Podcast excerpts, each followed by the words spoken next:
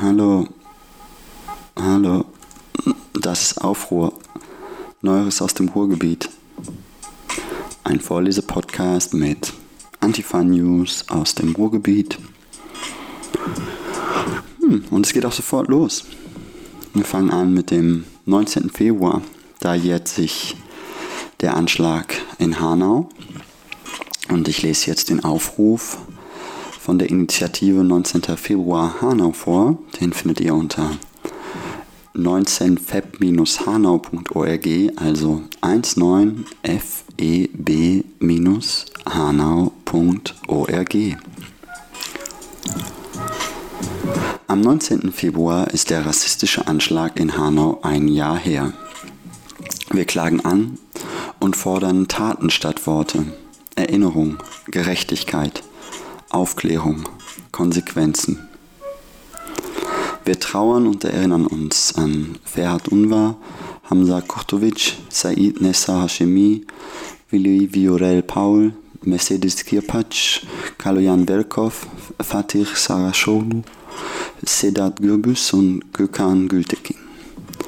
Am 19. Februar ist der rassistische Anschlag in Hanau ein Jahr her.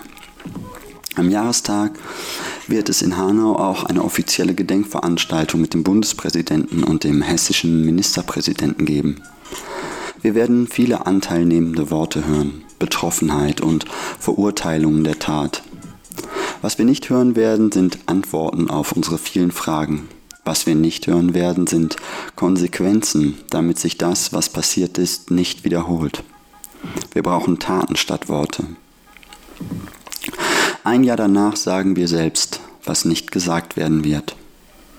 Wir sprechen über das Versagen der Behörden vor, während und nach der Tat, über die Schwerfälligkeit der Ämter bei der Unterstützung und Hilfe und selbst beim Erkennen gravierendster Probleme, die Kälte der Bürokratie.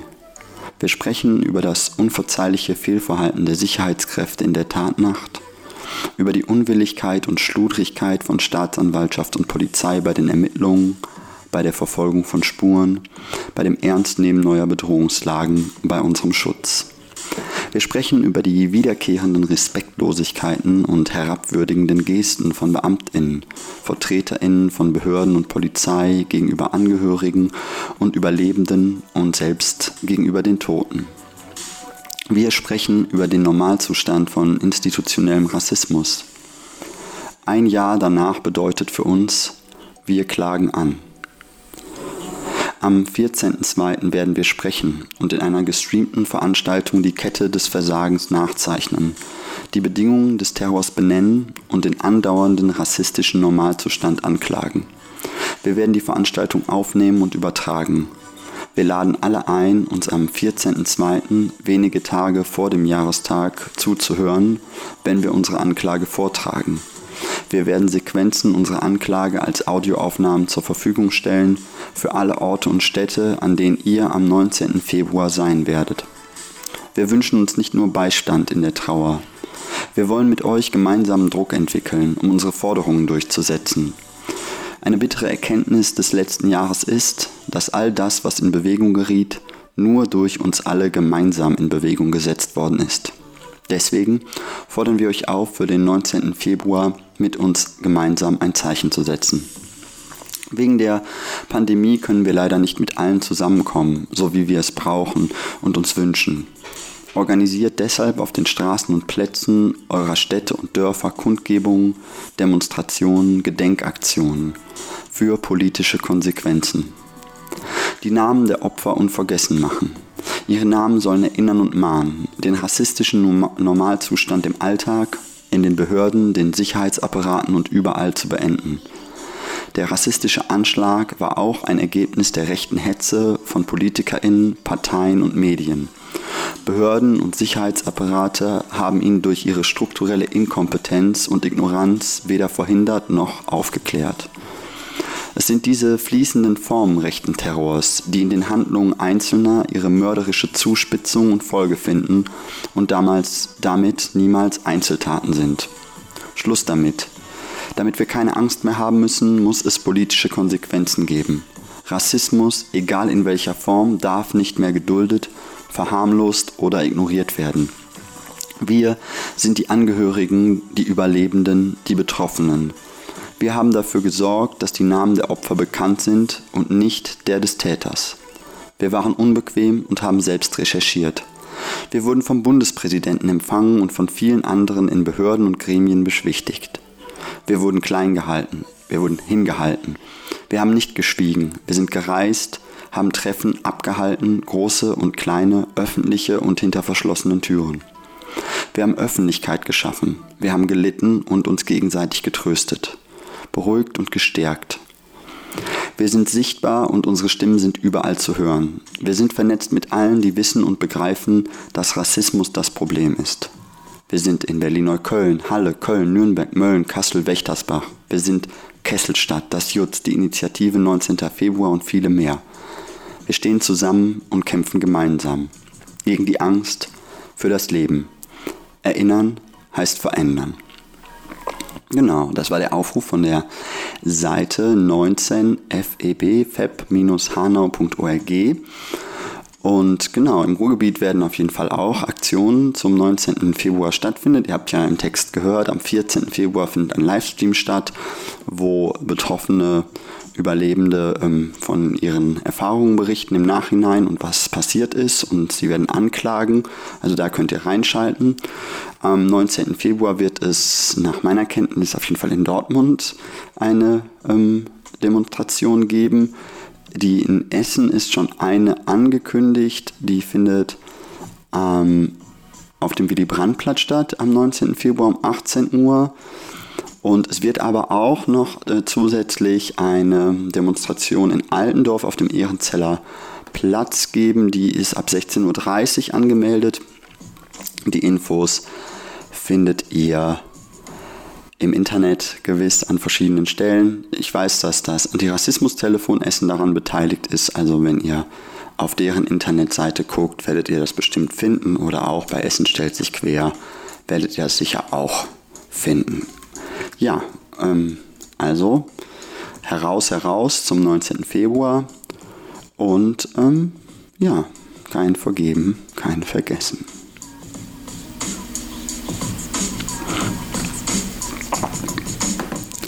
Der zweite Teil der Sendung ist ein Teil, der möglicherweise viel Zeit in Anspruch nehmen kann, aber auch sehr wichtig ist. Es gibt nämlich wie jedes Jahr oder jetzt im zweiten Jahr von der Antifa Essen West einen Report über Nazi-Strukturen und rechte Umtriebe in Essen im Jahr 2020. Und da das ja hier ein Vorlesepodcast ist, will ich euch den nicht vorenthalten, sondern vorlesen. Also lehnt euch zurück, entspannt euch ähm, oder lauft weiter durch die Gegend, sortiert eure Sachen, putzt die Wohnung, fragt euch, was morgen für ein Tag ist und hört mir zu, während ich euch vorlese aus dem Antifa-Report 2020 Nazi-Strukturen und weitere rechte Umtriebe in Essen. Genau, ihr seid hier bei Aufruhr Neues aus dem Ruhrgebiet. Ähm, wenn ihr Rückmeldungen oder Fragen zu der Sendung habt, schreibt mir bitte gerne an xende.riseup.net. Die Sendungen zum Nachhören, auch alle vorherigen Folgen, findet ihr unter freier-radios.net. Diese Sendung wird jeden zweiten Montag auf dem freien, also jeden zweiten Montag des Monats auf dem äh, freien Senderkombinat Hamburg gesendet, fsk-hh.org. Das könnt ihr da im Livestream hören oder eben zum Nachhören bei Freie Radios. Mein Name ist Joscha Zinja Ende und ich lese euch weiter was vor. Hm. Schnell einen Schluck Wasser, bevor es losgeht.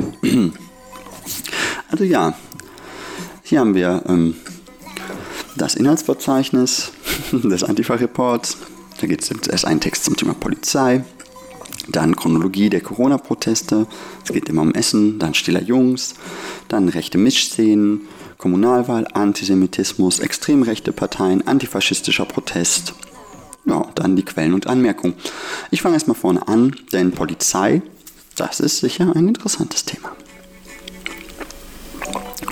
Polizei. Wer von gruppenbezogener Menschenfeindlichkeit und rechter Ideologie in Essen reden will, darf von der Polizei nicht schweigen. 2020 war da ein besonders glanzloses Jahr, in dem rechte Bullen die lokalen linken Strukturen unter Umständen sogar mehr beschäftigt haben als die Stähler Nazis. Andererseits ist das ja auch nicht trennscharf auseinander zu dividieren. Bemerkung hier noch, äh, der Vollständigkeit halber werden im Folgenden auch alle Fälle aus Mülheim an der Ruhr dokumentiert, denn die Wache gehört zum Polizeipräsidium Essen. Los geht's. Fotoverbot. Das Jahr begann mit einem Rundumschlag der Essener Polizei gegen antifaschistische Strukturen aus Essen weil im Report Essener Nazi-Strukturen 2019 einer ominösen Gruppe namens Antifa Essen West mehrere Fotos von Essener Nazis veröffentlicht worden waren. Eine Sekunde, ich muss kurz das nachgucken. Mhm. Veröffentlicht worden waren, wurde mit sofortiger Wirkung allen antifaschistischen Demonstrationen in Stele verboten, Bildmaterial der Gegenseite anzufertigen. Aufstehen gegen Rassismus schrieb dazu, am Mittwochabend wurden die Veranstalter von Aufstehen gegen Rassismus von einer Ordnungsverfügung des Polizeipräsidiums überwacht, überrascht, Entschuldigung, die das Fotografieren auf der Versammlung beschränken sollte. Das Durchsetzen der Verfügung durch die Polizei führte dazu, dass Vertreterinnen der Presse teils mehrfach nach ihren Presseausweisen gefragt wurden und so teils bei ihrer Arbeit behindert wurden. Währenddessen wurden die Teilnehmerinnen und Teilnehmer der Demo von offensichtlichen Gegendemonstranten unmittelbar ungehindert aus der Nähe fotografiert und gefilmt. Das Paradoxe an der Situation, die von uns veröffentlichten Fotos waren alle Internetfunde und die jeweiligen Quellen wurden stets angegeben. Keine des, keines der Fotos wurde von uns oder anderen AntifaschistInnen illegalerweise auf einer Demo in Stele angefertigt. Doch das scheint der Polizei egal und es wurden mal eben irgendwelche Personen gefährdet, die mit dem Report 2019 nicht einmal etwas zu tun hatten. Aber egal, Hauptsache es trifft irgendwelche Linken. Rassistischer Prügelfrühling 2020. Mitte Februar wurde in Altenessen ein Mann namens Ridwan Demir festgenommen. Als er am nächsten Morgen die Wache verließ, postete er auf seinem Instagram-Profil ein Video, in dem er erzählte, wie er auf der Wache rassistisch beleidigt und schwer verletzt worden war. Die Bullen brachen ihm unter anderem die Nase. Noch nicht einmal einen Monat später wurde eine 50-jährige Frau und ihre vier Kinder von Polizistinnen der Wache in der Innenstadt verletzt. Lovette Akbon Lahore wollte auf der Wache eigentlich ihr Portemonnaie als gestohlen melden. Stattdessen wurden sie und ihre beiden Töchter von den Beamtinnen zunächst zu Boden gedrückt, geschlagen und dann aus der Wache geschmissen. Als ihre beiden Söhne zur Wache kamen, um die TäterInnen zur Rede zu stellen, erfuhren auch sie Gewalt. Am 27.04. veröffentlichte der Essener Omar Ayub ebenfalls auf Instagram ein etwas 10 Minuten langes Video, in dem er ebenfalls von rassistischer Polizeigewalt berichtet. Während einer Familienfeier kam die Polizei wegen einer Ruhestörung vorbei und verlangte, in die Wohnung gelassen zu werden. Da sie keinen Durchsuchungsbefehl vorweisen konnten, verweigerte Omar Ayub ihnen den Zutritt und versuchte die Tür zu schließen. Daraufhin drangen die Polizisten die Wohnung ein und schlugen und pfefferten zunächst ihn und dann seinen Vater, der versuchte, sie von ihm abzubringen. Sie verprügelten nicht nur Omar und seinen Vater massiv, sondern warfen auch seine schwangere Frau zu Boden, schubsten seine 80-jährige Großmutter, schlugen die 16-jährige Schwester und nahmen wohlwollend in Kauf, dass sogar die 9-jährige Schwester durch den Einsatz von Pfefferspray in der Wohnung verletzt worden war. Omar und sein Vater wurden in Streifenwagen verfrachtet, auch dort geschlagen und zur Wache gebracht, die sie Stunden später zum Glück wieder verlassen durften. In dem Video auf Instagram sieht man auch Fotos der zahlreichen Verletzungen an den Familienmitgliedern. Im Juli wurde die Polizei in Mülheim zu einem Familienstreit gerufen. Dort schlug einer der Beamten einem Mann plötzlich ohne Vorwarnung und ohne sichtbaren Grund mitten ins Gesicht. Anti-antifaschistische Polizeigewalt. Am 20.06. dieses Jahr, diesen Jahres fand in Altendorf eine Gedenkkundgebung an den vor einem Jahr von Bullen ermordeten Adel B. statt. Die Initiative Gerechtigkeit für Adel wollte eigentlich demonstrieren, aber natürlich wurde das im Vorfeld von der Polizei verboten. Im Verlauf der Kundgebung betraten immer wieder einzelne PolizistInnen das Kundgebungsgelände, anstatt außerhalb rumzustehen und verließen es auch auf mehrmalige Aufforderung der Veranstaltenden nicht. Als es im Anschluss der Kundgebung zu einer Spontandemonstration der KundgebungsteilnehmerInnen kam, ließ der Versuch der Polizei, das zu unterbinden, nicht lange auf sich warten. Bereits nach einigen hundert Metern stellten die Beamtinnen sich den ersten Reihen in den Weg und begannen zu schubsen, zu schlagen und zu treten. Keine Spur von Respekt dem Anlass gegenüber, kein Mitgefühl gegenüber den Angehörigen von Adel, die ebenfalls unter den Teilnehmenden waren. Wenn es eine Chance gibt, ungestraft auf mutmaßliche Linke draufzuhauen, lässt sich die Essener Polizei nicht zweimal bitten. So war sie auch ganz fix zur Stelle, als AktivistInnen am 7.9. ein Haus in der Innenstadt besetzten und zum Zentrum für antirassistische Politik erklärten. Noch am gleichen Tag wurde geräumt, wobei es zu völlig unverhältnismäßiger Brutalität kam. Eine Person wurde an den Haaren herumgeschliffen, einer Person in die Hand geflext, außerdem wurde einer Person die Hand gebrochen sowie eine weiblich gelesene Person gesehen, die eine Panikattacke hatte. Mit männlich gelesenen Bullen wurde sie in eine Transportzelle gesperrt. Medizinische Hilfe wurde verweigert. Bei der Räumung wurde zudem außer, wurde außerdem blindlings aus den Polizeiautos heraus die solidarische Menge mit Pfefferspray attackiert. In darauffolgenden Tagen wurden Personen in der Wache Medikamente verweigert. Der Mahnwache, die rund um die Uhr vor dem Präsidium stattfand, wurde verboten, einen Pavillon aufzustellen. Wiederholt wurden TeilnehmerInnen der Mahnwachen eingekesselt und über einige Zeit festgesetzt. Nicht einmal Bücher, die für die Gefangenen abgegeben wurden, wurden weitergegeben, sondern deren Herausgabe möglichst lang herausgezögert.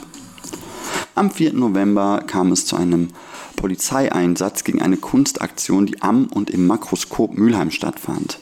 Die Künstlerinnengruppe DFA Deutschland für alle projizierte parallel zur konstituierenden Ratssitzung der Stadt Mülheim Bilder aus einer gegenüberliegenden Wohnung an die Fassade des Rathauses und forderte damit die Parteien des Rats dazu auf, nicht mit der AfD-Fraktion zu kooperieren. Nach circa einer Stunde rückten 14 Polizistinnen an und forderten zum Abbruch der Aktion auf. Ein Mitarbeiter des Makroskop e.V. stellte sich den BeamtInnen als Kooperations- und Ansprechpartner zur Verfügung und bot das sofortige Abschalten der Projektion und eine anschließende Situa Klärung der Situation an. Dies genügte den Polizistinnen aber nicht und sie verschafften sich ohne richterlichen Beschluss Zutritt zu der Wohnung. Es folgte eine anderthalbstündige Maßnahme der Polizei, während, de während derer drei Personen festgehalten wurden. Gegen alle drei Personen wurden Anzeigen gefertigt und unter Hinzuziehung von BeamtInnen des Staatsschutzes, Staatsschutzes ein Datenträger mit dem Filmmaterial beschlagnahmt. Schon am folgenden Nachmittag beendete die Staatsanwaltschaft die Ermittlungen wegen des Zeigens verfassungsfeindlicher Symbole und ordnete die Rückgabe des beschlagnahmten Materials an. Die Polizei nahm jedoch Ermittlungen wegen eines möglichen Verstoßes gegen das Versammlungsgesetz auf. Das Jahr 2020 brachte eine neue Aufgabe für die Exekutive. Überschrift vergessen, Corona-Legitimation in Anführungszeichen. Das Jahr 2020 brachte eine neue Aufgabe für die Exekutive. Maskenpflicht und Kontaktbeschränkung kontrollieren und gegebenenfalls durchsetzen. Hierfür wurde in Essen nur stellenweise die Polizei eingesetzt. Vielerorts durfte das Ordnungsamt einspringen.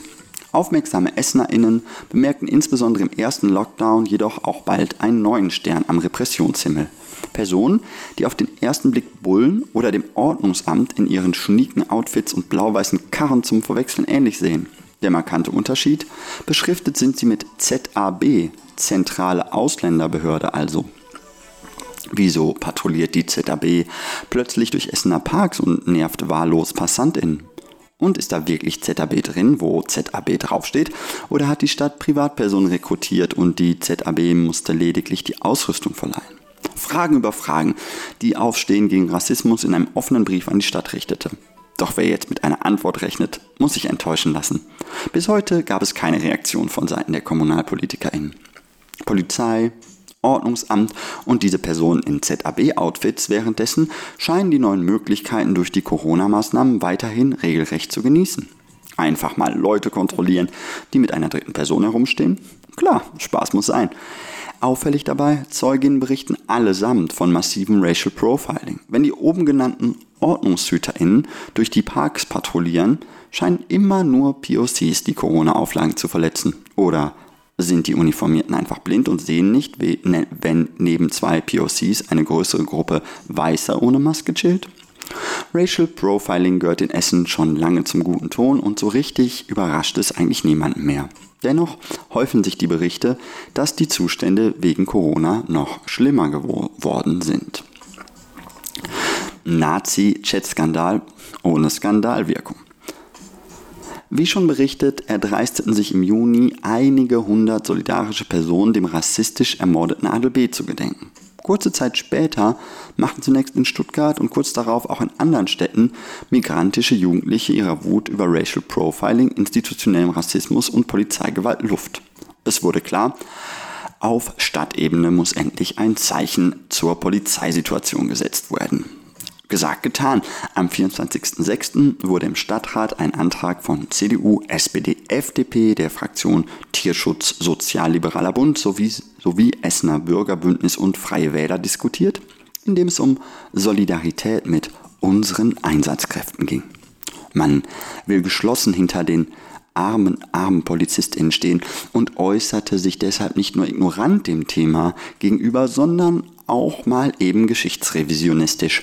Ein detaillierter Bericht wurde von uns veröffentlicht. Rückblickend betrachtet ist das Ganze besonders peinlich, denn keine drei Monate später, am 16.09., kam heraus, was AntifaschistInnen in Essen seit Jahren nicht müde werden anzuprangern. Einige Essener Bullen sind nichts anderes als stramme Nazis. Aufgedeckt wurde der Skandal, als auf einem zuvor beschlagnahmten Handy eines Polizisten faschistische Bilder und andere rechte Inhalte gefunden werden. Unter anderem Bilder von Hitler, Nazi-Symboliken und sogar eine Bildmontage, die es aussehen lässt, als säße ein Geflüchteter in einer Gaskammer. Die Darstellungen stammten aus einer WhatsApp-Gruppe mit mindestens 30 Mitgliedern. Direkt gab es Hausdurchsuchungen bei verdächtigen Polizistinnen und die 30 bekannten Mitglieder der Gruppe wurden alle vom Dienst suspendiert. 14 von ihnen sollen die Inhalte aktiv verbreitet, die anderen 16 sollen nur mitgelesen haben. Doch damit nahm der Skandal erst seinen Lauf.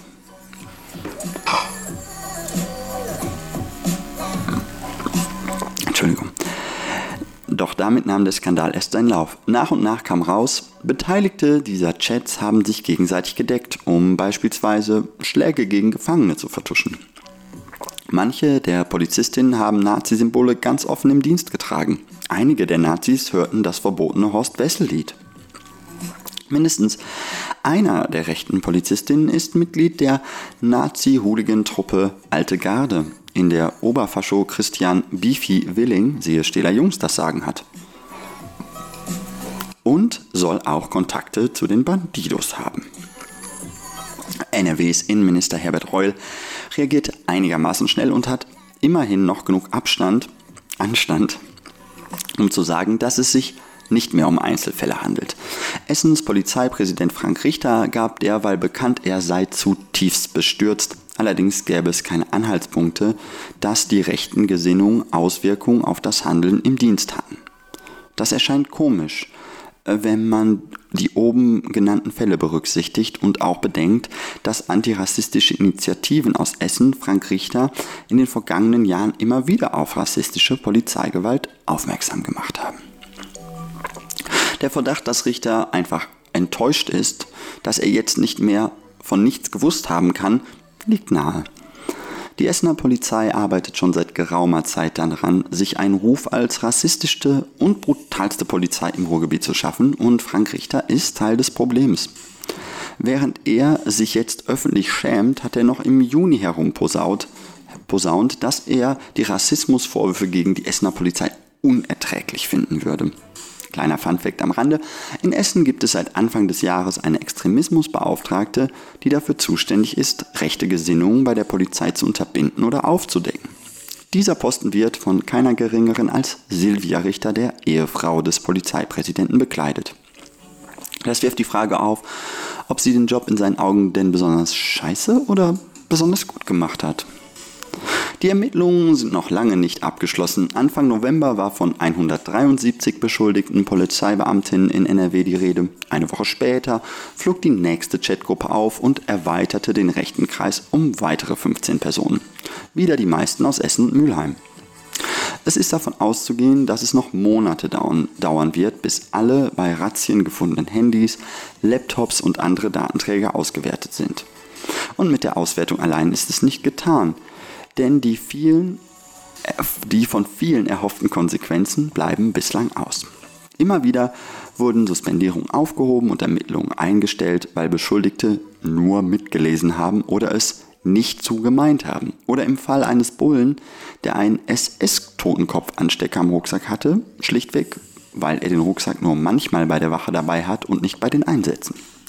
Gleichzeitig haben von Hausdurchsuchungen betroffene Bullen und ihre Familien psychologische Hilfe erhalten und wurden anderweitig unterstützt, was suggeriert, dass sie die Opfer in der ganzen Angelegenheit wären. Wir fassen zusammen. An die 200 PolizistInnen in NRW, vorwiegend aus dem Polizeipräsidium Essen, sind nachweislich rechtsradikal. Die Dunkelziffer ist vermutlich viel höher. Sie haben nachweislich rassistisch motivierte Gewalttaten begangen, benutzen verbotene Nazi-Symboliken und haben Kontakte ins organisierte Verbrechen. Dass ein massives Problem vorliegt, war seit vielen Jahren klar und wurde doch bis zur letzten Sekunde angestrengt ignoriert. Die Polizei ist nicht einfach auf dem rechten Auge blind, sondern sie ist Teil der Rechten. Und doch bleibt die Skandalwirkung aus. Es gibt ein paar Artikel zu dem Thema. Reul zeigt sich gelegentlich schockiert und doch läuft in Essen alles weiter wie gehabt, inklusive rassistischer Polizeipraxis. Die meisten hoffen vermutlich schon gar nicht mehr, dass die aktuellen Entwicklungen diesmal wirklich einen Effekt haben und sich etwas ändert. Schließlich ist das so gut wie nie der Fall.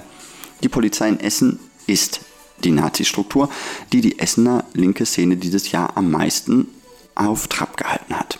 Und wir kommen, wir haben wenig Hoffnung, dass es im kommenden Jahr besser wird, denn eins ist klar, das sind keine Einzelfälle. You can't spell Einzelfall without Netzwerk.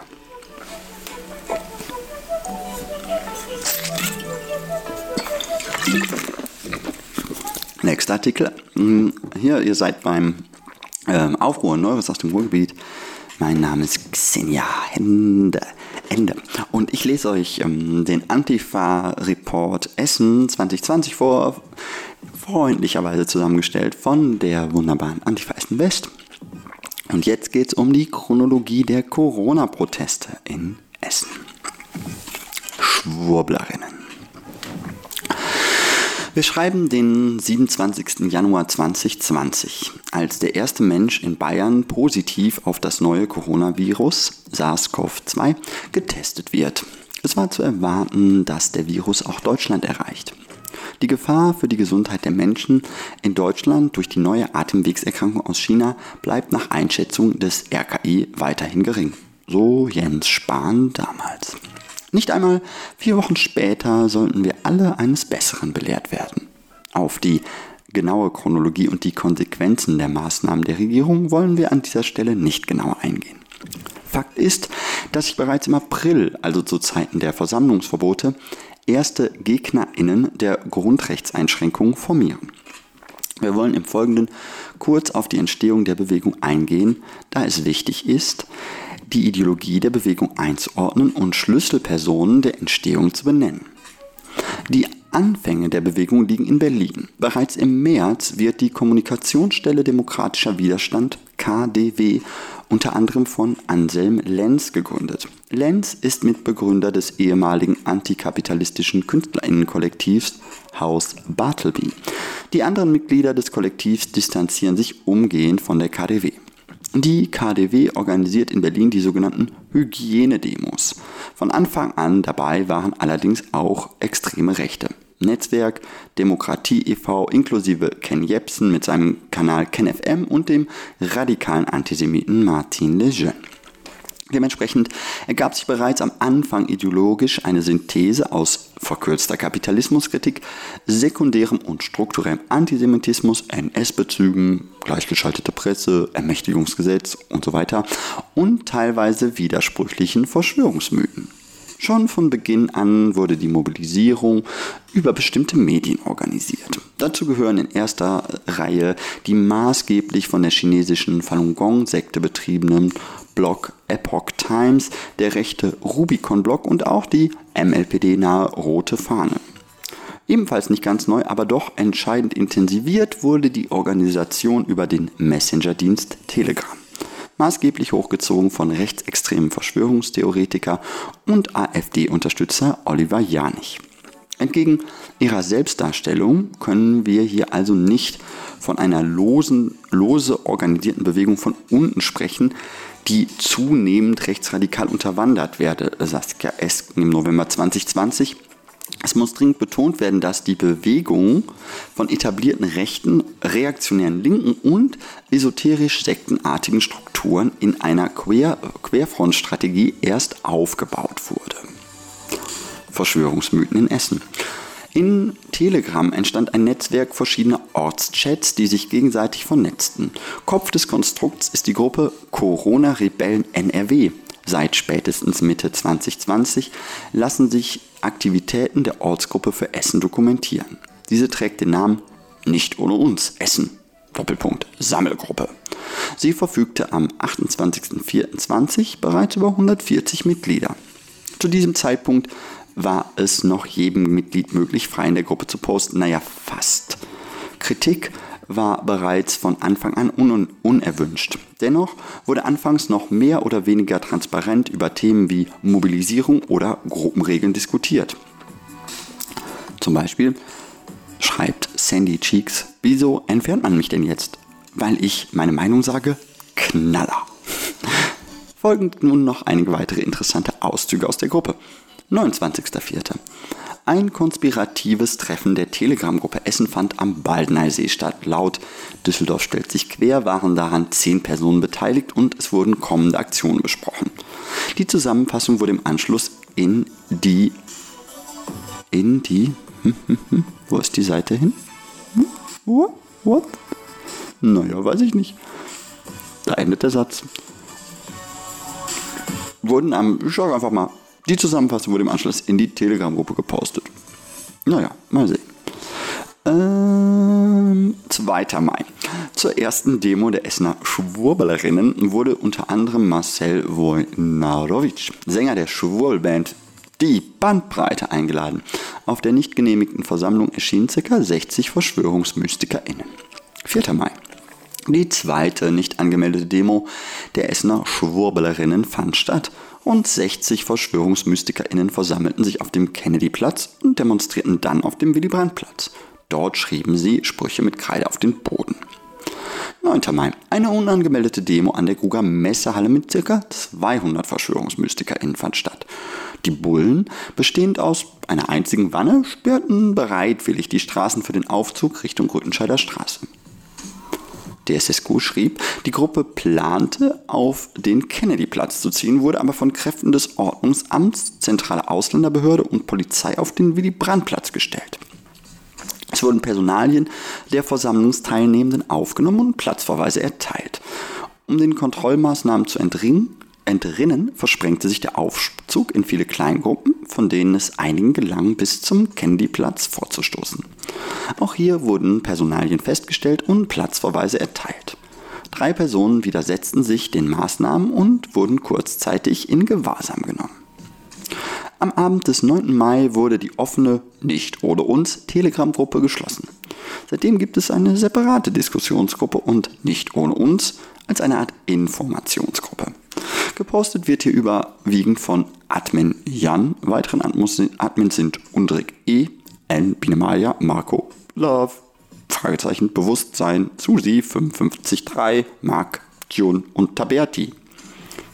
Die schreiben dann irgendwelche Sachen da rein, zum Beispiel,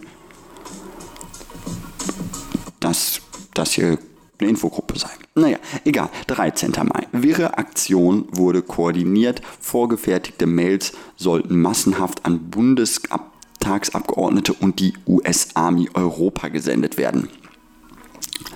Mhm. 16. Mai. Erste angemeldete Kundgebung fand am Flughafen Essen-Mülheim statt. Auflagen der Polizei war Mindestabstand von 1,50 und Personenzahl von maximal 500. Schlussendlich kamen laut DSSQ rund 300 Menschen. Der lokale Gladbecker Rapper CG, CG hatte wohl seinen ersten großen Auftritt mit dem sagenhaften Song Sklavensystem. 23. Mai, zweite Kundgebung am Essener Flughafen, Essen, Flughafen Essen-Mülheim, diesmal mit 1000 genehmigten Teilnehmenden.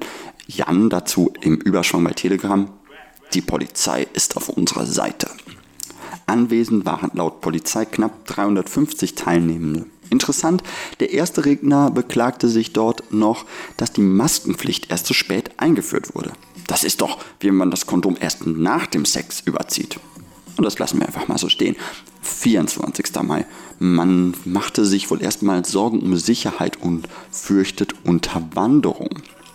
Jan schreibt in der Gruppe, Freunde, hier ist eine Liste aller E-Mails der Bundestagsabgeordneten, bitte kopiert sie. Das passt nicht, das Zitat zu der Frage. Aber man fürchtet sich wohl. Gut, dass es aber noch starke, also ich habe das hier falsch gelesen, das kann man dem Report erkennen. Also 24. Mai, man fürchtet sich um Unterwanderung. Gut, dass es noch starke Männer gibt, die unterstützen. Sprecht einfach bitte Männer an. Das steht hier in dem Aufruf. Drei bis fünf braucht man davon. Und dann läuft das auch. Also, wir sind jetzt am 30. Mai 2020 bei der dritten Kundgebung am Flughafen Essen-Müller mit 320 Teilnehmenden. Nach zwei friedlichen und Corona-kompatiblen Treffen sah man für den Samstag jedenfalls keinen Grund für eine besondere Präsenz, sagte Polizeisprecherin Judith Herold in der Watz. Highlight des Tages, ein gewisser Mike führte schon öfter in der Watz Interviews mit Jörg Maibaum. Stets wird betont, er wolle seinen Nachnamen nicht melden, nennen. Am Vortag dann das Selbstouting, ein ordentlicher Schreibfehler, Journalismus 2020, bis auf Nachnamen nicht nennen möchte, ordentlich. Ich habe ihn mehrfach gesagt, ich bin eine Stimme von vielen und könnte auch Bernd, Frank oder Boris heißen. Die Bewegung zählt, nicht der Name. Das waren wieder Auszüge aus der Telegram-Gruppe. 6. Juni. Die vierte Kundgebung am Flughafen Essen-Mülheim kam ebenfalls über 300 Teilnehmende, nicht, 300 Teilnehmende nicht hinaus. Öffentliche Interviews wurden geführt und auf YouTube hochgeladen. 9. Juni. Essen schien einzusehen, dass man am Flughafen nicht weiterkommt. Die erste gemeinsame Demo-Orga mit den Corona-Rebellen Düsseldorf begann. 13. Juni. Die Kundgebung am Düsseldorfer Burgplatz mit Beteiligung der Essener SchwurblerInnen fand statt. Während die Essener Bullen noch auf Auflagen wie Maske und Abstand achteten, gab es in Düsseldorf ein Maskenverbot.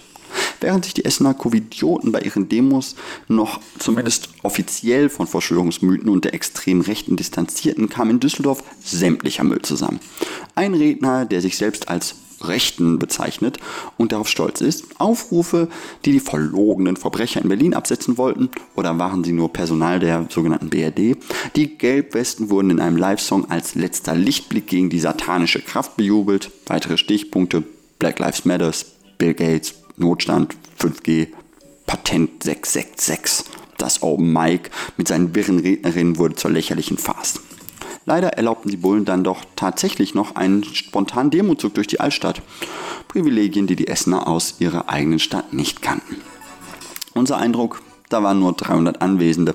Übrigens, Jürgen H., Onkel Jürgen von den Stiller Jungs war auch anwesend. Weitere bekannte Akteure waren Master Spitter, aka Sascha Vossen und Kevin Gabber aus dem Umfeld von Die Rechte, neben einigen weiteren Faschos von der Bruderschaft, kam es allerdings zu keinem nennenswerten Nazi-Aufgebot aus Essen. Dennoch kann im Allgemeinen diese Veranstaltung als erste Corona-Demo des aktuellen Typs bezeichnet werden, die von Essen mitorganisiert wurde. Mitglieder der Telegram-Gruppe zeigten sich sehr zufrieden. Infolgedessen wurde von nun an für Samstage nach Düsseldorf mobilisiert. Zeitgleich wurde sich darüber beschwert, dass die Essener Mobi nach Düsseldorf verhältnismäßig wenige EssenerInnen anzog. Seit dem 6. Juli fanden keine größeren Aktionen der Querdenker-Sektion mehr lokal in Essen statt. Stattdessen wurde zur Kundgebung und Demos in andere Städte mobilisiert. Im Folgenden werden daher nur noch Ereignisse dokumentiert, die im Gesamtzusammenhang besonders erwähnenswert sind. 15. Juli. Die Busfahrt zur großen Demo nach Berlin wird beworben. 1. August. Die Demo in Berlin findet statt. Die Anzahl der Teilnehmenden aus Essen ist unbekannt. Die, auch über die Nicht ohne uns Telegram-Gruppe wurde die wirre Theorie von 1,3 Millionen Teilnehmenden verbreitet. 18. August. Es wurde wieder zur Berlin-Demo am 29. August mobilisiert. 29. August der sogenannte Sturm auf den Reichstag. Essener Delegation keine Zahlen. Dann 29. Oktober ein Aufruf zu einer nicht genehmigten Corona-Demo am 31. Oktober in Berlin geriet, geriet zur absoluten Farce. Nach mehreren Aufrufflyern folgten eindringliche Nachrichten und Bilder, die dringend von der Teilnahme abrieten. Die Aufrufe seien eine Falle, mit der PolitikerInnen versuchten, die Bewegung zu radikalisieren. Die Demo gegen das Infektionsschutzgesetz in Berlin am 18. November wurde beworben. Kollektive Panik brach aus. Gruppenmoderator Jan glaubt, dass bald alle genmanipuliert sind und gegebenenfalls sterben. Plötzlich war es für die Admins auch anscheinend in Ordnung, nicht genehmigte Versammlungen zu bewerben, zumindest wenn man die Alliierten auf seiner Seite hat. 18. November. Die Versammlungen gegen, gegen das Infektionsschutzgesetz in Berlin eskalierten. Rund von 7000 Teilnehmenden werden 365 festgenommen. 6. Dezember. Auch auf der von der Essener Sektion beworbenen Giga-Demo in Düsseldorf erschienen zusätzlich zu den bundesweit angereisten SchwurblerInnen auch ca. 250 Nazi-Hools von Hogesa die Hooligans gegen Salafisten und gemeinsam stark. Relativ bald nach Beginn knallte es zwischen den Hools und den Moderaten, nachdem den Hools von der Versammlungsleitung ein Bannerdrop auf der Bühne verweigert wurde. Der Bericht findet sich äh, in Düsseldorf findet sich in einem Link unter diesem Text. Letzter Post des Jahres 2020 am 19.12. Ähm, die Aktivität wurde seitdem weitgehend eingestellt. Der D-Day mit den bundesweit angekündigten Blockadeaktionen zum Jahresende wurde in der Telegram-Gruppe nicht mehr beworben.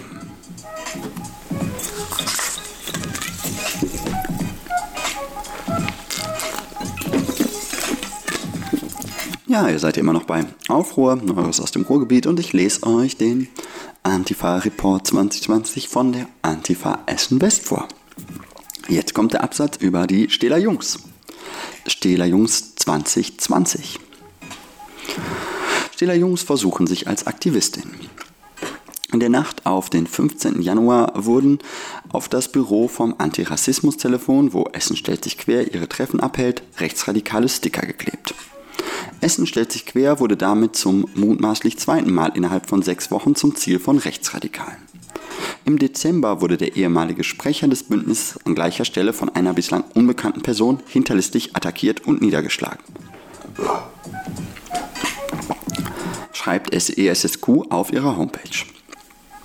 Zwei Tage später veröffentlichten die selbsternannten jungen Patrioten ein Video mit einem Bannerdrop, wo das Logo des Fußballvereins Rot-Weiß Essen zu sehen ist. Öffentlich bekannt gegebene Hinweise führten bei der Banner- und Sticker-Aktion zu polizeibekannten Stähler Jungs. Der Verein RWE sagte dazu, er prüfe rechtliche Konsequenzen. Daraus hat sich offensichtlich nichts ergeben.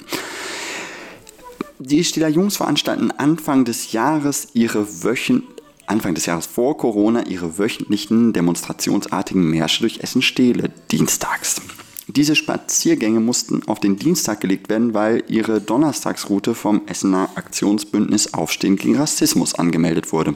Daraufhin veränderte sich auch der Rhythmus der Herner Bürgerwehr, die schon im Sommer 2019 mit den Stehler Jungs gemeinsam posierten und bis ins Jahr 2020 Unterstützung von den Stehler Jungs bekommen haben. Die Herner Bürgerwehr passte sich dem veränderten Rhythmus der Stehler Jungs an und marschierten im Januar 2020 stattdessen Donnerstag, sodass sich die Teilnehmenden besuchen konnten und keine Konkurrenzveranstaltungen am gleichen Tag stattfanden. Als Anfang Januar die Route der Stähler Jungs von antifaschistischen Initiativen bespielt wurde, schlichen Stähler Jungs in Gruppen um die antifaschistischen Demonstrationsmärsche in Stähle herum. Später im Monat wirkte die Stähler Innenstadt jedoch wie ausgestorben, wenn Antifaschistinnen donnerstags nach Stähle kamen. Recherchen von ESS Gut zeigten, dass seit Anfang des Jahres 2020 das Fitnessstudio Stahlwerk in Gelsenkirchen-Ückendorf von den Stähler Jungs genutzt wird, um Kampfsport zu trainieren. Zitat, Christian Willing, einer der Köpfe der Stähler Jungs sowie führendes Bandidos-Mitglied, gründete dort sogar einen Kampfsportclub namens Guerreros, so ein ESSQ-Sprecher. Ein anderer Sprecher erklärte, hier versuchen sie sowohl Leute zu rekrutieren als auch ihre Gewalt zu professionalisieren. Diese Gefahr ist nicht zu unterschätzen. Auch das Gelsenkirchener Aktionsbündnis gegen Rassismus und Ausgrenzung brachte gemeinsam mit ESSQ Ende April eine Pressemitteilung zum Fitnessclub Stahlwerk heraus und machte auf die offensichtlichen Verbindungen aufmerksam. Frank S., der Betreiber des Stahlwerk Gym, bekam in der WAZ die Möglichkeit, sich zu äußern und wehrte ab, dass das Stahlwerk nun zum rechten Szenetreffpunkt werde. Er sagte gegenüber der Watz, bei uns geht es allein um den Sport und die politische Gesinnung bleibt außen vor. Er gab außerdem offen zu, Bandidos Supporter zu sein. Die Watz fand das offensichtlich nicht skandalös. Stähler Jungs, Bruderschaft Deutschland und Rösler auf der Straße in Essen. Am 1. März fand eine Demonstration von den Stähler Jungs in der Essener Innenstadt statt, bei der auch die Bruderschaft Deutschland anwesend war. Als Anmelder fungierte Dominik Horst Röseler, ehemaliger Pro-NRW-Sprecher und Organisator von Hooligans gegen Salafisten, Hogesa. Von der Essener Polizei wurde die Anmeldung von Röseler als von einer rechten Einzelperson beschrieben. Die Anmeldung wurde außerdem erst am Tag vorher von der Essener Polizei veröffentlicht. Damit wurde Röselers Rolle maßgeblich verharmlost, zu kurzfristig offengelegt und somit erst eine öffentlichkeitswirksame Route ermöglicht. Die Demonstration lief unter dem Motto Schildwall gegen Linksextremismus und Medienhetze ab und um, ab dem Hauptbahnhof. Der Marsch wirkte von außen wie ein klassischer Stiller Jungsmarsch, außer dass vorne ein großes Fronttransparent gehalten wurde, auf dem das Demomotor gedruckt war. Die Demonstrantinnen gaben damit ihre unpolitische Fassade vollständig auf. Die Demonstration verlief entlang der Essener Innenstadt vom Hirschlandplatz zum Limbecker Platz über die Schützenbahn zur alten Synagoge und schließlich über die Hollestraße zum Hauptbahnhof. Die alte Synagoge wurde von Aufständen gegen Rassismus geschützt. Der Skandal, dass Rechtsradikale 2020 in Essen vor der alten Synagoge eine Drohkulisse aufbauen dürfen, wurde in den nachfolgenden Medienberichten, beispielsweise von der Watt, nicht hinreichend herausgestellt. Weitere Aktivitäten der Stähler Jungs. Kurze Zeit später wurden Fotos veröffentlicht, wo Stähler Jungs ihren Geburtstag mit einer Hakenkreuztorte feiern. Was ihre Gesinnung unterstreicht. Ebenfalls im März 2020 recherchierte ESSQ zu den neonazistischen Aktivitäten der Stiller Jungs auf der russischen sozialen Plattform VK. VK unterscheidet sich von anderen sozialen Plattformen wie Facebook besonders durch komplett fehlendes Vorgehen gegen Rassismus und Antisemitismus der Landesregierung liegen Erkenntnisse zu einzelnen Vernetzungsbestrebungen und Aktivitäten von Mitgliedern der Stähler Jungs auf der Plattform VK vor. Die rechtsextreme Einstellung tritt dabei deutlicher in Erscheinung als auf anderen Plattformen, äußerte das Innenministerium 1. Juni 2020 in seiner Antwort auf eine kleine Anfrage eines SPD-Landtagsabgeordneten. Stähler Jungs als Corona-Rebellen. Am 18. Mai 2020 fand dann eine eigene angemeldete Demonstration mit Corona-Bezug der Stieler Jungs selbst in Stele statt. Das Motto lautete Schütze dein Grundgesetz. Man sprach sich gegen Verbote und Zwangsimpfung und Bargeldabschaffung aus. Das Bündnis Mutmachen Stele bleibt bunt berichtete auf seiner Facebook-Seite, auf dem Dreiringplatz versammelten sich die gleichen 50 bis 80 Männer, die sonst auch vor der Corona-Krise zu den Aufmärschen der rechtsextremen Bürgerwehr kamen. Huttropper und Stählerjungs versammelten sich mehrere Stunden am Dreiringplatz gemeinsam ohne Masken. Im Juni, am 4.7., besuchten die Stählerjungs die Veranstaltung der Corona-Rebellen Düsseldorf. Die Infozentrale Düsseldorf schrieb dazu auf Twitter, Veranstaltungen der Düsseldorfer Corona-Rebellen haben sich zum überregionalen Tummelplatz diverser Verschwörungsgläubiger, ImpfgegnerInnen und verschiedener Rechtsaußenspektren entwickelt. Aus Essen nahmen gestern zum Beispiel wieder mehrere Mitglieder der extrem rechten Stähler Jungs teil. Und weiter, Mitglieder von Mönchengladbach steht auf, übernehmen seit einigen Wochen organisatorische Aufgaben.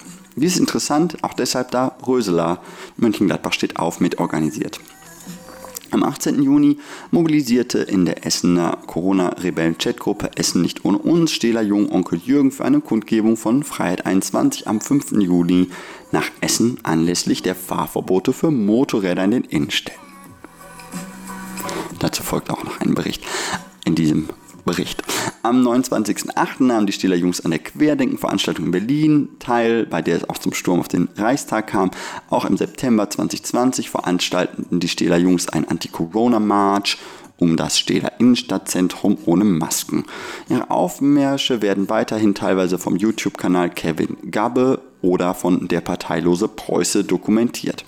In der Stähler Jungs Facebook-Gruppe sind es mittlerweile 278 Mitglieder, 22.12.2020. Hm. Die Stiller Jungs nicht auswärts. Die Stiller Jungs waren nicht präsent bei Veranstaltungen wie Pegida Duisburg am 29.11., obwohl sie im vergangenen Jahr daran teilgenommen haben. Dafür waren aber die Bruderschaft Deutschland Leute da. Auch bei anderen rechten Veranstaltungen wie am 21.11. bei Querdenken in Bochum waren keine Stiller Jungs in Gruppenklamotten präsent. Sie wirkten insgesamt ein bisschen weniger aktiv bezüglich ihrer Reiseausflüge und Demonstrationen. Das war Stiller Jungs. Uh. Hi, ja, ihr hört immer noch Aufruhr, Neues, auf dem, Neues aus dem Ruhrgebiet. Ähm, jeden zweiten Montag des Monats um 20 Uhr auf äh, Freies äh, Senderkombinat Hamburg und äh, sonst zum Nachhören bei freiradios.net. Mein Name ist Xenia Ende und ich lese euch was vor. Nämlich den Antifa-Report der Antifa Essen West über die Essener Nazi-Strukturen im Jahr 2020. Und weiter geht's mit Mischszene. Essen. Gewalttätige Motorradclubs, Corona-Rebellen und rechte Hools vereinigt euch. Am 18.01.20 veranstalten die Bandidos Essen ihren jährlichen Table Dance Contest im Princes Palace. Die Polizei kontrollierte alle anwesenden 350 Personen, fand diverse Waffen, Betäubungsmittel und sogar zwei Männer, nach denen gefahndet wurde.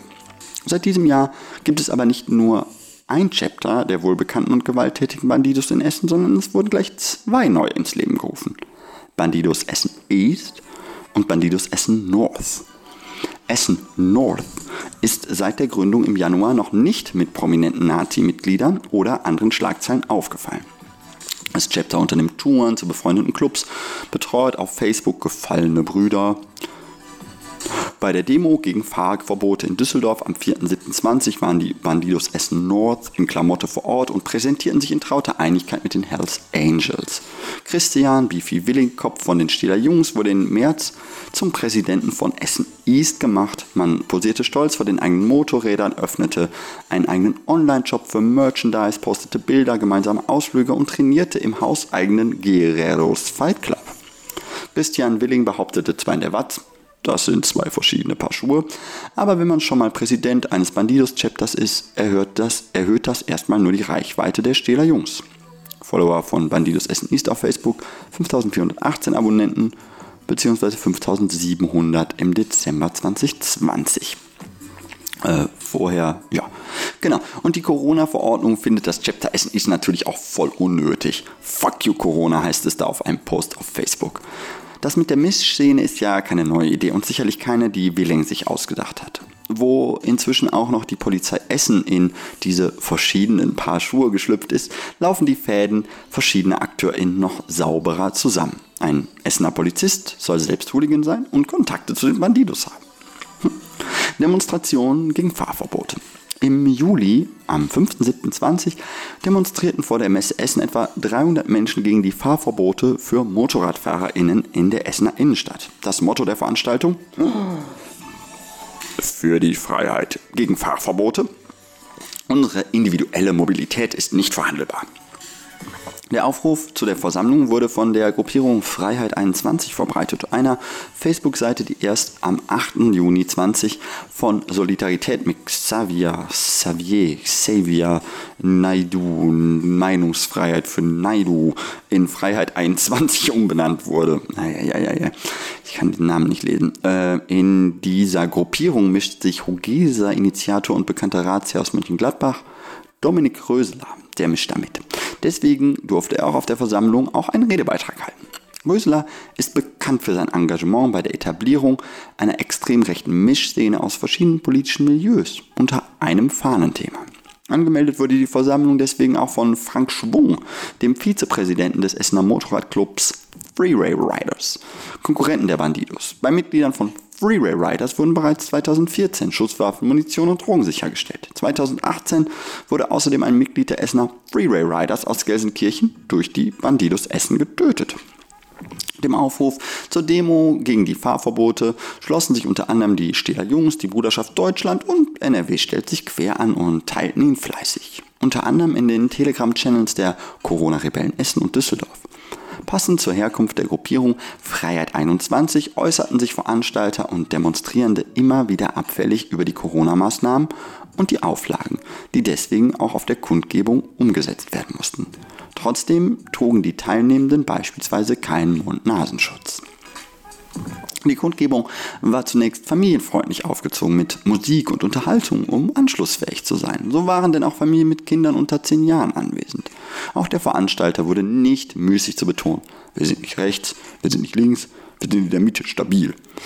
Einige Teilnehmende merkten allerdings schnell, wo sie da hier reingeraten waren und verließen die Kundgebung vorzeitig. Denn Mensch dort stand dort in zweifelhafter Gesellschaft, wie auf dem YouTube-Video von Kevin Gabe simpel nachvollziehbar, nachvollzogen werden kann.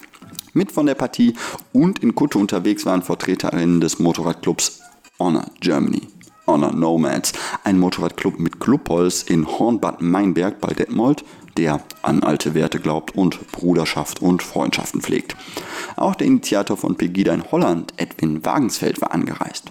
Franco C., Chef der Hutropper Jungs, einem Stadtteilableger der Stähler Jungs, war in Begleitung von mindestens elf weiteren Stähler Jungs da, jeweils ohne Klamotte oder andere sichtbare Zugehörigkeit. Außengastronomien, oh, oh, weiter geht. ah, hier kommen die Namen noch. Unter ihnen Stefan B., Danny W., Franco C., Dirk B., Ernst K., Carlo F. Man plaudert im Video deutlich hörbar darüber, dass man nächstes Wochenende natürlich gemeinsam nach Düsseldorf fahren. Am 11. Juli fand dort eine Demonstration der selbsternannten Demokratiebewegung Nicht ohne uns statt, die von Anselm Lenz und Hendrik Sodenkamp ins Leben gerufen wurde und unter anderem zu den Hygienedemos im März-April in Berlin auf dem Rosa-Luxemburg-Platz aufgerufen hatte.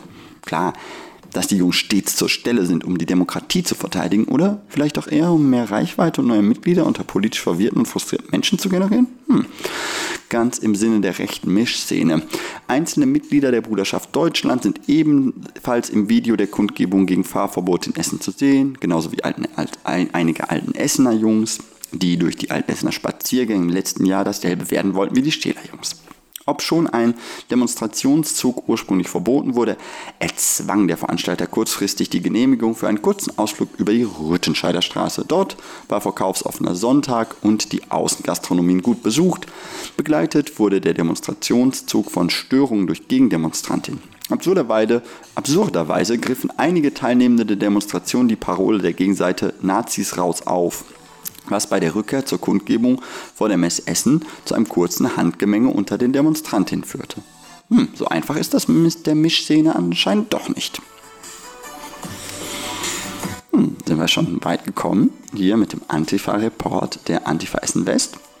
Aber es ist noch nicht zu Ende. Weiter geht's bei Aufruhr.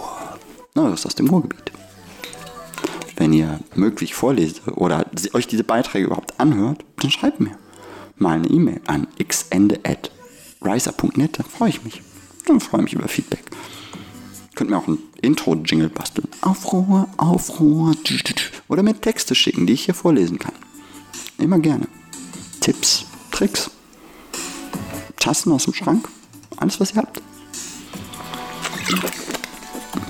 Weiter geht's. Mit dem Antifa-Report Essen 2020 jetzt Kommunalwahl 2020. Die Zeichen stehen auf. Alles soll so bleiben, wie es ist. Am 13.09.2020 wurde in Essen der Rat der Stadt Essen, die Bezirksvertretung und Oberbürgermeisterinnen, der Oberbürgermeister und das Ruhrparlament gewählt. Bürgermeister blieb mit 115.000 Stimmen Thomas Gufen, CDU. Und auf den AfD-Kandidaten Harald Parusel empfehlen 12.695 Stimmen. 6%. Der Lev Albert Verger von der NPD wählten 232 Essenerinnen. 0,1%. So wenig überraschend. Rat der Stadt. NPD und Pro NRW raus, AfD verdoppelt. NPD und Pro NRW verloren ihre Ratssitze in Essen, nachdem sich Pro NRW 2019 aufgelöst hat und folglich nicht mehr angetreten ist und die NPD niemanden zur Ratswahl, sondern lediglich für vier von neun Bezirksvertretungen Kandidat aufgestellt, Kandidaten aufgestellt hat. Die AfD hingegen konnte ihr, konnte ihr Ergebnis von 2014 verdoppeln. 7,5% der Stimmen und somit ein Zuwachs von 3,7% bedeuteten für die AfD sechs Sitze im Rat. Viertstärkste Partei und Fraktionsstatus. Die 7,5% setzen sich zusammen aus Ergebnissen zwischen 4 bis 5% im Essener Süden und 4, 10 bis 14% im Essener Norden, mit dem höchsten Ergebnis von 18,2% im Kommunalwahlbezirk Karnap-Altenessen. Das AfD-Ergebnis für die Bezirksvertretung ähnelte dem in den Ratswahlbezirken. Bei den RVR-Wahlen konnte, konnte ein nationales Bündnis Ruhrgebiet, ein Zusammenschluss aus den Parteien Die Rechte und NPD in Essen, 498 Stimmen, 0,24 Prozent auf sich vereinigen. Die AfD wurde von 16.106, 7,62 der Essenerinnen gewählt. Bei den ruhrgebietsweiten Wahlen konnte die AfD sieben Sitze erringen. Das nationale Bündnis ging mit 4.239 Stimmen 0,23% leer aus. Nächster Punkt: Antisemitismus in Essen. Antisemit antisemitischer Anschlag auf jüdische Kultusgemeinde. Am Freitag, den 20.11.2020, kam es zu einem Angriff auf die Synagoge der jüdischen Kultusgemeinde in Essen. Wenige Tage später wurde der Täter an seiner Wohnanschrift in Essen durch Polizistin angetroffen und festgenommen. Der Mann warf einen Betonblock gegen die Fenster der Synagoge in Essen und beschädigte dadurch zwei Fenster. Verletzt wurde dank der schutzsicheren Fenster niemand. Dies war der zweite Angriff auf die jüdische Gemeinde innerhalb einer Woche. Bereits sechs, sechs Tage vorher, am 14.11., hatte der 37-jährige Iraner mehrfach an Türen und Fenster der Synagoge geklopft und gerüttelt. Wie die Servicestelle für Antidiskriminierungsarbeit, Beratung bei Rassismus und Antisemitismus SAPRA und der Bundesverband der Recherche- und Informationsstellen Antisemitismus mitteilte, handelt es sich um mehrere Kilo, eine, handelt es sich um eine mehrere Kilo schwere Steinplatte. Im Gegensatz zu vorherigen Angriffen auf die jüdische Gemeinde durch Rechtsextreme, die auf die alte Synagoge zielten, griff der Täter gezielt die neue Synagoge der jüdischen Kultusgemeinde an, in der aktiv praktiziert wird. Nächster Block. Extrem rechte Parteien. Trotz des naheliegenden Fokus auf Corona-LeugnerInnen und Nazikops sollen im Jahr 2020 auch die lokalen extrem rechten Parteien nicht unerwähnt bleiben. Pro NRW wurde 2019 aufgelöst und auch ihre zwei Ratsmandate sind seit diesem Jahr passé. Bleiben also zwei Gruppierungen. NPD. Vorsitzender ist der LFRG, sein Hund und jemand hinterm Fotoapparat gedachten am Volkstrauertag ganz allein. Das ist ein schönes Foto zu sehen. Zum Bürgermeister wurde er nicht gewählt und Stefan Anthofens Mandat im Rat der Stadt ist futsch. Ein paar Beiträge bei Facebook und Statements zu aktuellen Debatten und etwas Wahlwerbung, das ist das, was von der Essener NPD dieses Jahr wahrgenommen werden konnte. Zur Lokalwahl sind in den Bezirken 1 Stadtmitte Erfrillender Fotrop 3, Essen West, 4 Borbeck und 7 Stele Krei, Martin Hewelt, Jörg Trauer, Lars Händle und André Commander angetreten. Vergehe selbst als Bürgermeisterkandidat für das nationale Bündnis Ruhrgebiet. Die Republikaner keine bekannten Aktivitäten. Internetseite nicht erreichbar, sechs Facebook-Posts, darunter Veranstaltungshinweise für Düsseldorf und Viersen. Zuletzt am 7. Mai ein Sharepick der Rep Brandenburg. Wir sind Deutschland bissigste Opposition seit 1983 lief in den Jahren seit 83 mal besser für die Republikaner. Prognose, nächstes Jahr gibt es gar keine Erwähnung mehr. Die kaum noch vorhandenen Wähler und nicht wahrnehmbaren Aktivitäten dieser Gruppierung sprechen dafür, dass man sich trotz aller Beteuerungen des konsequenteren Originals von der AfD zu sein erst die deutsche Markenbutter samt Jagdwurst hat vom Brot nehmen lassen und kurz davor steht, die Segel zu streichen. Nächster Absatz. Und auch schon, ist das schon der letzte Absatz? Ja, der letzte Absatz. Na dann, bevor ich zum letzten Absatz komme, ähm, trinke ich nochmal einen Schluck, schaue auf die Uhr. Mm. Ja, und danke jetzt schon mal allen, die bis hierhin zugehört haben. Das ist ja schon großartig. Ihr seid ja jetzt schon eine ganze Weile dabei. Es läuft hier schon eine Stunde. Aufruhr Neues aus dem Ruhrgebiet. Voll cool, dass ihr dabei bleibt. Genau, und ähm, ja, wenn ihr so lange dabei seid, wisst ihr auch, was ich mache und deswegen lese ich jetzt den letzten Artikel vor aus der Broschüre der Antifa Essen West. Die findet ihr unter, äh, unter Antifa Essen West, ein Wort, blackblogs.org. Da findet ihr die. Und jetzt der letzte Absatz aus dem Report. Antifaschistischer Protest.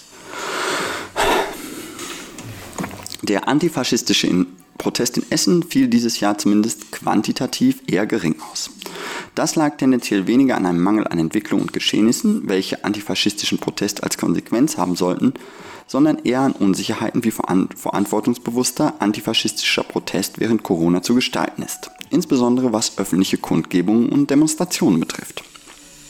Im Januar 2020 kam es noch zu gelegentlichen Protesten in Essen-Stehle, größtenteils organisiert durch Aufstehen gegen Rassismus Essen, als dort noch regelmäßig die Stehler Jungs ihre Spaziergänge abhielten.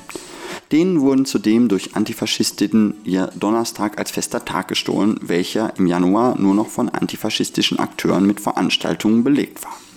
Die Stiller Jungs mussten von nun an auf Dienstag ausweichen. Die letzten größeren Proteste in Stele vor Corona organisierte das Rave-Kollektiv gegen Rechts eine Tanzdemo durch das Steler Stadtzentrum mit Zwischenkundgebung am Grenzplatz. Etwa 200 Personen tanzten trotz heftigen Regens äh, zu den Techno-Sets zweier DJs aus Stele. Die Veranstaltung wurde im Nachgang von allen beteiligten Akteuren als voller Erfolg aufgefasst. Am 1.3. mobilisierte der Gladbacher Dominik Röseler unter dem Motto gegen Linksextremismus nach Essen. Es reißt ein Herd harter Kern von etwa 80 rechtsextremen Hools und Rockern an aus Gladbach, Essen und Düsseldorf. Die Demonstration ging vom Willy-Brandt-Platz aus, einmal um die gesamte Innenstadt herum und löste sich anschließend am Hauptbahnhof aus. Auf. Der Gegenprotest von etwa 100 Personen musste sich aufgrund einer gezielten Vertuschungsaktion der Anmeldung von Seiten der Essener Polizei sehr kurzfristig organisieren. Er formierte sich schlussendlich vor allem vor dem Parteibüro der Linken sowie vor der alten Synagoge, da beide entlang der Route lagen und Ziele von Angriffen hätten werden können. Am Hauptbahnhof trafen Rechte und Antifaschistinnen noch kurz aufeinander und tauschten ein paar Nettigkeiten aus. Anzeigen wegen des Zeigens des Hitlergrußes wollte die Polizei Essen zunächst nicht aufnehmen, zumal diese selbst an dem Tag durch rechte Symbolik, äh, durch rechte Rhetorik und dem Tragen von nationalistischen Symbolen glänzte. Auch der 1. Mai dieses Jahres fiel Corona bedingt natürlich ganz anders aus, als es die Essener Linke gewohnt ist und es sich gewünscht hätte. Dennoch versammelten sich ca. 50 Antifaschistinnen zu einer gemeinsamen Fahrradtour von der Essener Uniklinik über die Trasse nach Steele. An den Fahrrädern waren Plakate und Fahnen befestigt. So ließen sie es sich nehmen. Sie ließen es sich so nicht nehmen, zumindest in dieser Form ihren Protest auf die Straße zu tragen. Die Monate April und Mai wurden sowohl von Fällen lokaler Polizeigewalt als auch von internationalen Protesten gegen Polizeigewalt im Zuge der Black Lives Matter Bewegung geprägt.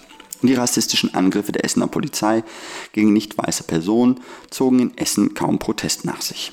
Im Ruhrgebiet gab es allerdings eine Vielzahl an solidarischen Demonstrationen und Kundgebungen zur amerikanischen Polizeigewalt. So auch in Essen am 11.06., als etwa 200 Personen eine Kundgebung auf dem Weberplatz abhielten. Zudem wurde aus Essen zu den Veranstaltungen in andere Städte mobilisiert, wie auch zur Großdemo in Köln am 6. und 7.06. mit etwa 10 bzw. 5000 TeilnehmerInnen.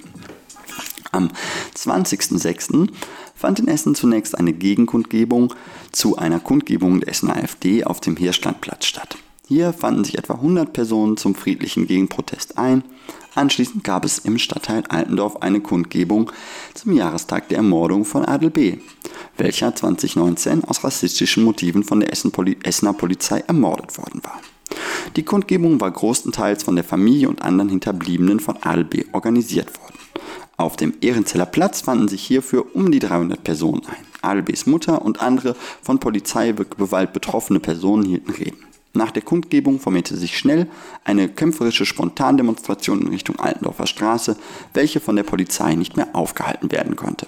So durfte entlang der Altendorfer Straße bis zu Adelbs Wohnhaus demonstriert werden, an dem seine Mutter noch einmal eine Rede hielt. Danach löste sich die Demonstration auf.